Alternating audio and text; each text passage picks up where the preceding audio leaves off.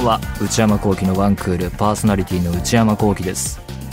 12月クリスマスが近づいてきました。皆さんいかがお過ごしでしょうか？近年はどうなんでしょう？昔、えー、僕らが子供の頃とかもっと昔の80年代のような、えー、クリスマスイコールロマンティック、えー、デートしなきゃいけないみたいなムードは、え、年々減ってきているんでしょうか？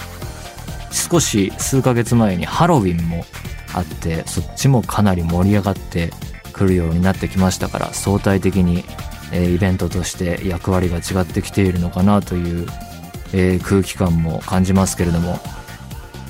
でもクリスマス映画はね世界的に定期的に新作が出てくるし、えー、ニュース見たけど日本ではホームアローンが、え、クリスマスにテレビで流れるっていうこともあるみたいなんでね、えー、そういう意味では盛り上がるところは盛り上がるのかなと思いますが。あのお子さんいらっしゃる方はクリスマスプレゼントにね頭悩ませる時期かなと思いますけれどもプレゼントといえばあのこの番組の、えー、投稿コーナーで内山さんこれ買いですっていうコーナーを長くやってますけどね。内山幸輝にこれ買ったらいいんじゃないか。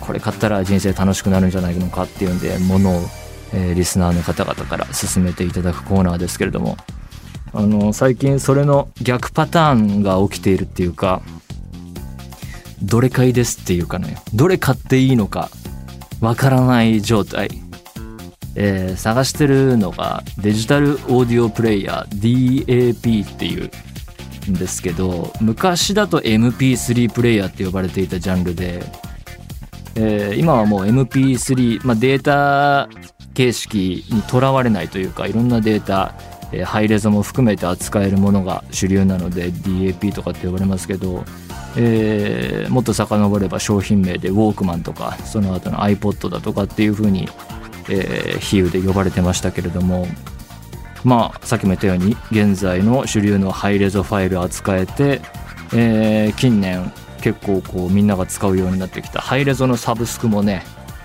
えー、ネットつなげるようになってますからそれも聞けるよっていうのが増えてきてるらしいんですがあのー、僕自身この番組をリモート収録する機会があったりしてオーディオインターフェースを持っているのでそれを PC つないでハイレゾを聴ける環境を整えてそれで音楽聴いたりするんですけどすごくいい音で。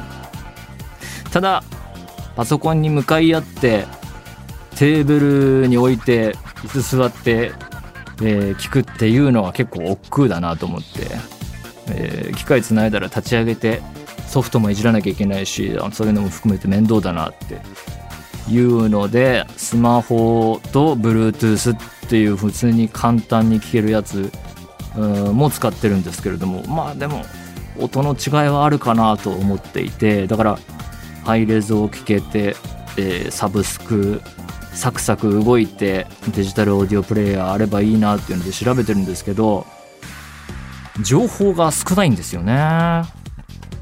SNS とか検索かけると買ってる人は出てくるんですけど需要が少ないのかな。そもそも日本のメーカーがあんまりバンバン新作出してないみたいで例えばソニーウォークマンハイレゾを扱えるウォークマンは、えー、あるんですけど今でも発売されているものが。2年くらい新しいのが出てませんから。これ今それ買って数ヶ月後に新作出たらあちゃーってなっちゃうし。もう作らないのかどうなのか。iPod は多分もう出ないだろうなって気がするし。だから分かんないですよね。で調べるとあのあんまりそういうオーディオ系とか詳しくない人間からするとあそれ聞いたことないな知らないなっていう海外メーカーが結構新作出してるんだけどそういうの製品がどうなのかっていうのも情報量が、えー、少なくてで試しに買うには高いんですよどれも。新しいもので普通に10万とか20万とか30万円とかしてミスった時のそのでかさたるやね。あれだからね。いやだからこの番組聞いてる中で詳しい人いたらねそのどういう状況なのかっていうのを教えてほしいですね。買いなのか待ちなのか。僕の予想としてはその、まあ、ハイレゾは前からあったけどハイレゾのサブスクが、えー、Amazon とかがやってて Apple も始まったんでしたっけ？で Spotify もやる予定ですみたいなハイレゾサブスク戦国時代がもう来ててもっと主流になっていく中でそれを受けて、えー、開発して製品投入してっていうのが多分もう数年かかるのかな。いやそれに見合う需要があるのかなみたいな。それ単体で iPhone で受け取って iPhone からつないで、えー、変換するやつつないで聞くっていう構図化向けには商品出るとしてもそれ単体で、えー、10万出して聞きたいっていう人がどれくらいいるのか。でそれがサクサク動くような製品開発されていくのか。ああその辺がねちょっと門外観にはよく分からずそれがね最近知りたいなと思っているところです。それでは内山昂輝のワンクールスタートです。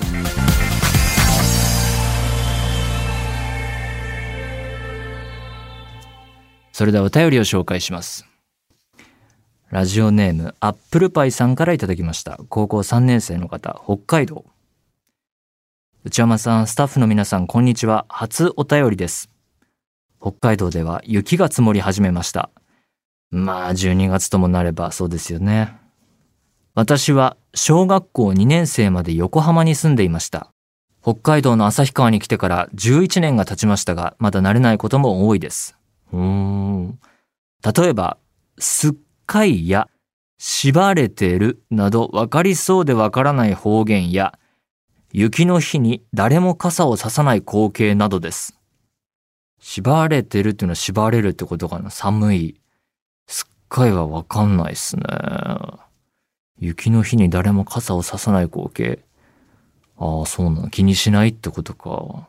海外の人の雨に対する態度みたいですね。中でも、バスの違いに一番驚きました。基本バスや電車は suica やパスモなどで乗ることができますが、そうだよね。旭川では電車に乗る機会が全くなく、バスも本数が少ないため、ASACA 朝かかな。朝かという旭川限定のバスで使えるカードを使わなければいけません。ふん。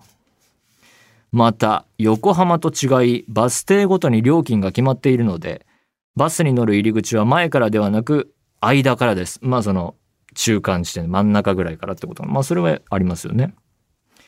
私は初めてバスに乗った時、間違えて前から入ろうとして、車掌さんに指摘されたことがあります。笑い笑い。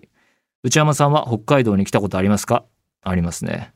仕事でもあるし、えー、プライベートでもありますね。また、北海道にどんな印象を持たれていますか？寒い。広い。広くて、えー、移動が大変だとよく聞きますね。こう地図で見たあれよりも、北海道内の移動がすごい大変。ここからここは、ここ経由しないといけないとか、こう直接行くのが大変だとか、なんかそういう印象。首都圏も寒くなってきたと思いますが、体調に気をつけてお過ごしください。寒いですね、確かに。うん、もう冬はいつも難しいですね。あの、天気予報でよく言う、こう、朝は寒くなりますが、昼は日差しが差して、えー、気温も上がり、夜また寒い。どうすればいいんだよっていう。あれは本当に困るんで、あんま夜寒いのか。じゃあ夜まで仕事で外に出てるし、えー、暖かい格好していこうって言って、えー、電車だったりね、お店だったり入ると、すごい暖房が効いてて暑くなっちゃって、答えがないところはね、本当にいつも納得いかない顔をして冬を生きてません、大で。冬の大半の時間は納得いかないなっていう顔してると思いますね。えー、なんとか頑張ってやっていますが。ということで、北海道、旭川で横浜との違いと、まあいろいろあるだろうけど、気になったのは、アサカという旭川限定のバスで使えるカードを使わなければいけない。あ、本当に旭川限定なのかね。スイカだって今多分関西とか持っててもそのまま使えますよね。多分。朝か、まあ、会社の都合なのかな。東京持ってきても使えないということなのか。うん、わからんけど、まあ、地域によってね、事情はいろいろありますわな。北海道はね、でも、まあ、場所によって本当いろいろあるだろうけど、物産展が一番盛り上がるのが北海道の印象ですかね。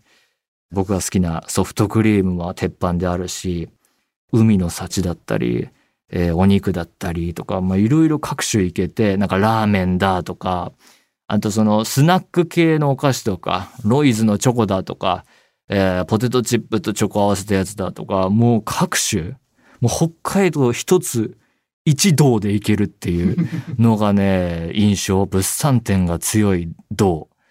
そういう印象ですね。ということで、何でもいいので送ってみてください。皆様からのお便り引き続きお待ちしています。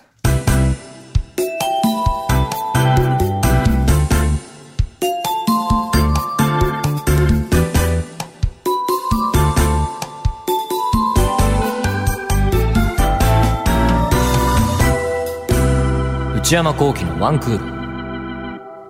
内山幸喜のワンクール。続いてはこちらのコーナー。お悩みプロファイル。このコーナーでは皆様が抱えている悩みをなるべく詳しく書いて送っていただき、それを私内山幸喜が分析させていただいております。まあ、久々にやりますね。いろいろメールいただいているんですけれども、やってみましょう。ラジオネームシェリーさんから頂きましたこちら今年の7月にいただいたそうですああだいぶ時間経っちゃいましたね申し訳ないですねなかなかやらないでいるうちにもうすでに解決している可能性もありますからね。まあ何はともあれ読ませていただきます。内山さんこんばんは。いつも楽しく拝聴しています。私の趣味といえばアニメや漫画ゲーム読書ですがカルチャー系。自己紹介などの時に自分の趣味を話したら、あ、〇〇かっこ名作は知ってる？とよく聞かれます。ただ私はその人が言った名作はあんまり好きではなく、知らないと返事したら、〇〇を知らないのに好きと言えないじゃんって言われます。また、これと別の話になりますが、内山さんは映画好きで、いろんな映画の話をスラスラと言えますよね。いや、これはね、ちょっと嘘ですね。あの、映画好きで、ここの番組にも話してますけど、あれは別に空で言ってるわけじゃなくて、ちゃんとこうメモ作って書いてあるの読んでるだけなんで、もう全然こうスラスラと言えるあれではないんですよね。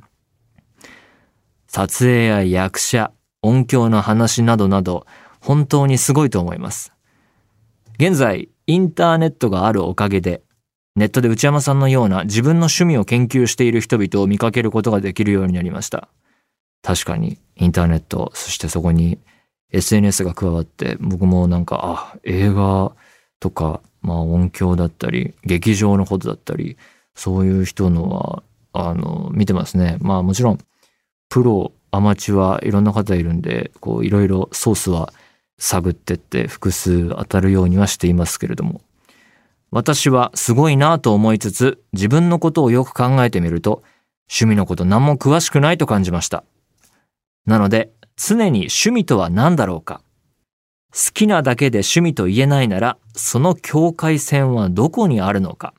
と、このように永遠に悩んでしまいます。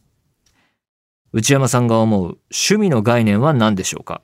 また、このような消極的な思考を止めるにはどうすればいいでしょうか？長文になってしまいますが、ぜひ内山さんのご意見を聞きたいです。ということで、趣味とは何か？僕にとっては趣味イコール好きでいいと思いますけどね。好きなものが趣味と言っていいんじゃないでしょうか。だから、境界線はなくて、どちらかというと好きと趣味はイコールで繋がっているようなイメージですね。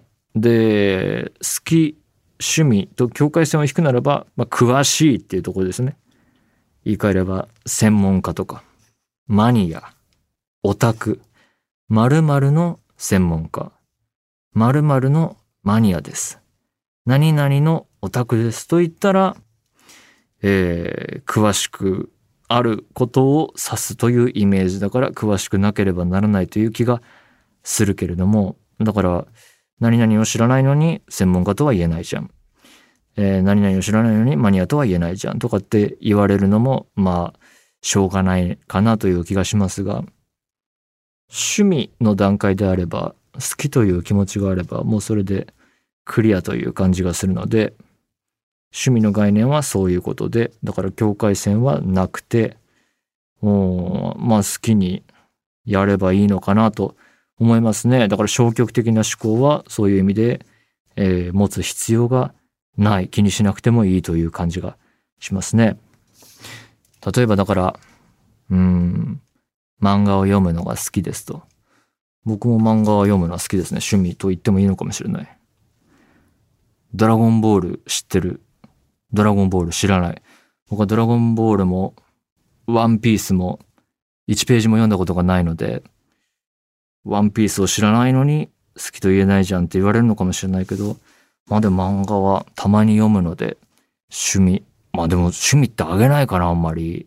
そう、無意識的に、そうやってつつかれるかもしれないっていう潜在意識で、こうやって、こうやって表立ったところでは、まあ趣味なんだから、好きという気持ちがあればいいんじゃないってこう言ってるけど、でも自分がいざ趣味なんですかって聞かれた時に、いやでもこれ、毎日やってるわけじゃないし、全、全網羅してるわけじゃないしって思ってるかもしれないと、はたと今気づきましたけど、まあでも、普通に考えたら趣味でいいんじゃないですかね。うん、堂々と生きていきましょう。じゃあ僕も趣味ま、趣味漫画言わないな、確かに。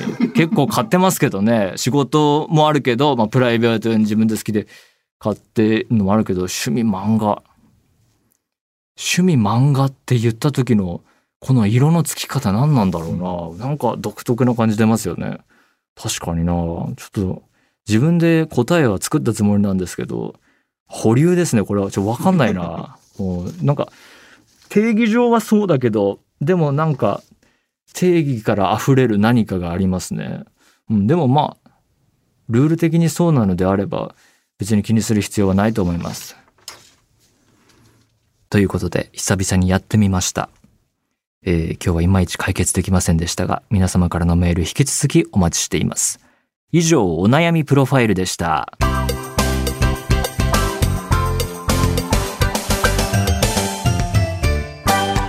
内山幸喜のワンクール。内山さん、これ、買いです。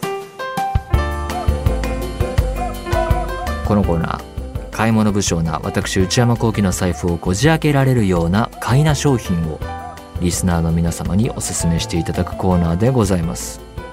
私がね探してるのはオープニングでも言ったようにデジタルオーディオプレイヤーが今買いなのかどうか待つべきなのかどのメーカーを買うべきなのかそもそも必要なのかどうかわからない。はい。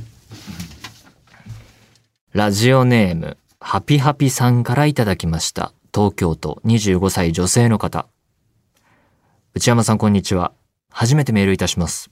突然ですが、内山さんは今自分の HP がどのくらい残っているのか知りたくないですか？知りたくないです。っ ていうか、そんなことは自分の感覚でなんとなくで大丈夫。わかります。でも読みましょう。これを知りたい方におすすめなのが、ガーミン G-A-R-M-I-N、ガーミンのスマートウォッチです。ああ、なるほどね。ガーミン社のものには、ボディバッテリーの計測という機能が搭載されています。ボディバッテリーとは、心拍変動、ストレス、アクティビティなどのデータから予備エネルギー量を計測する機能です。予備エネルギー量？5から100の数値で身体的エネルギーの残量を表示してくれます。いや、でも、わかんない。まあ、それ多分正しいと思うんですけど、気分じゃないですか。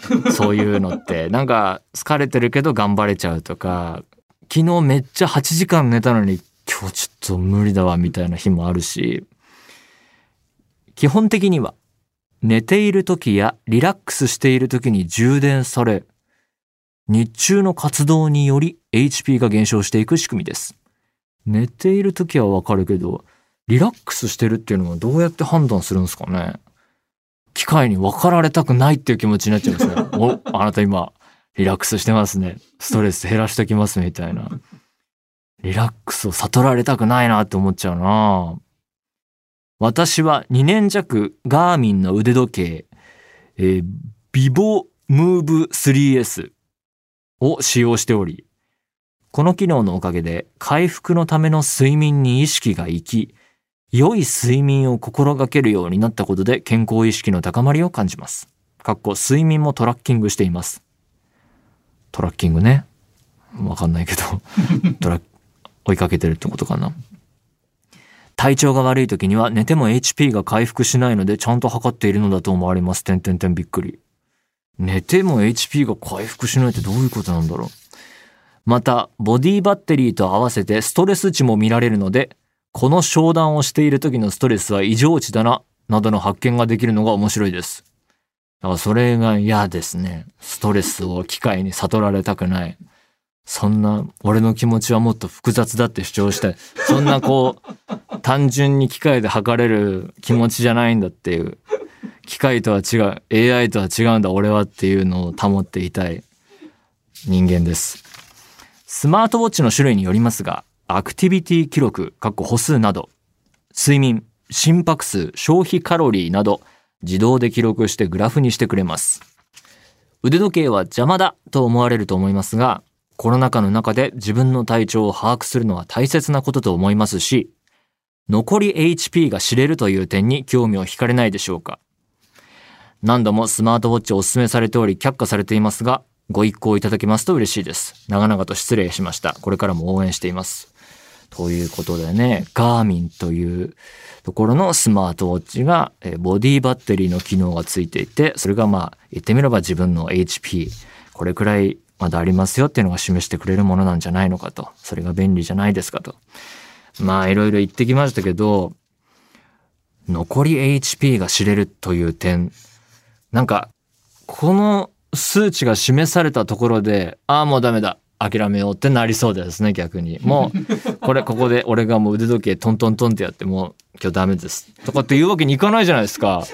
文化放送来て、打ち合わせやりましょう、収録しましょうっていう時にもう、この、ガーミンが言ってるんで、今日帰りますって言ったらみんな怒るでしょ？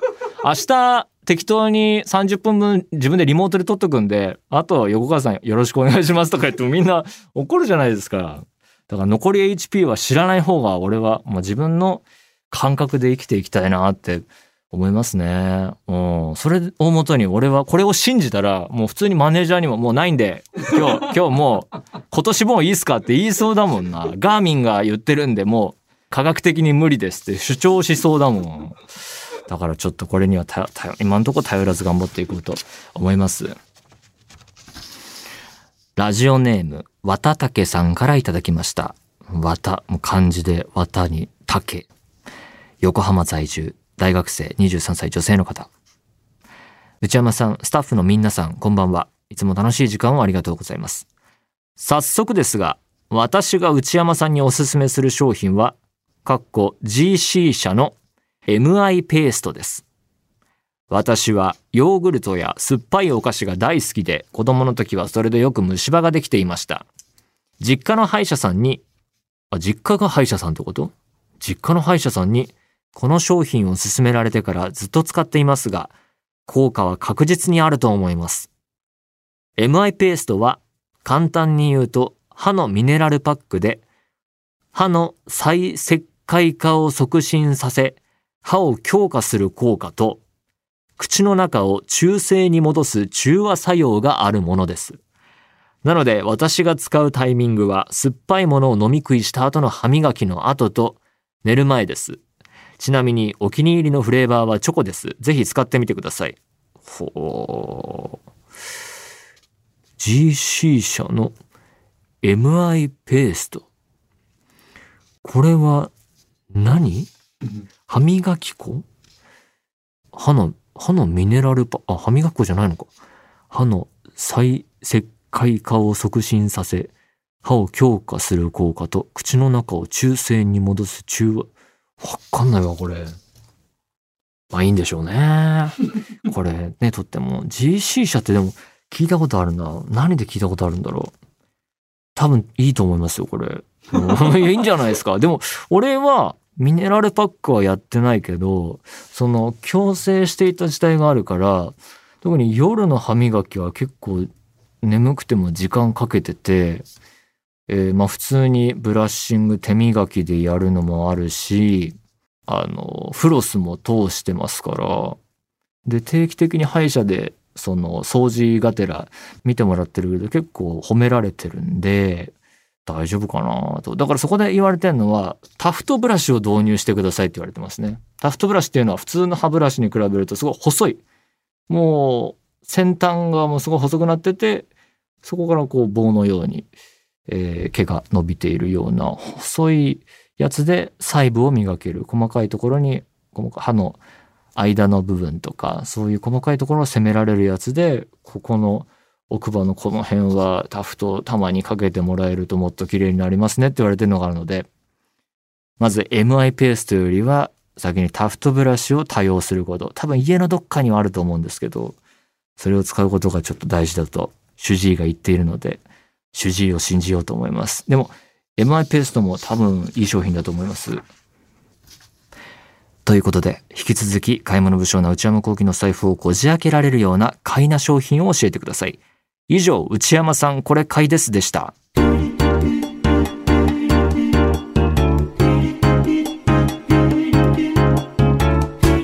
内山幸喜のワンクール。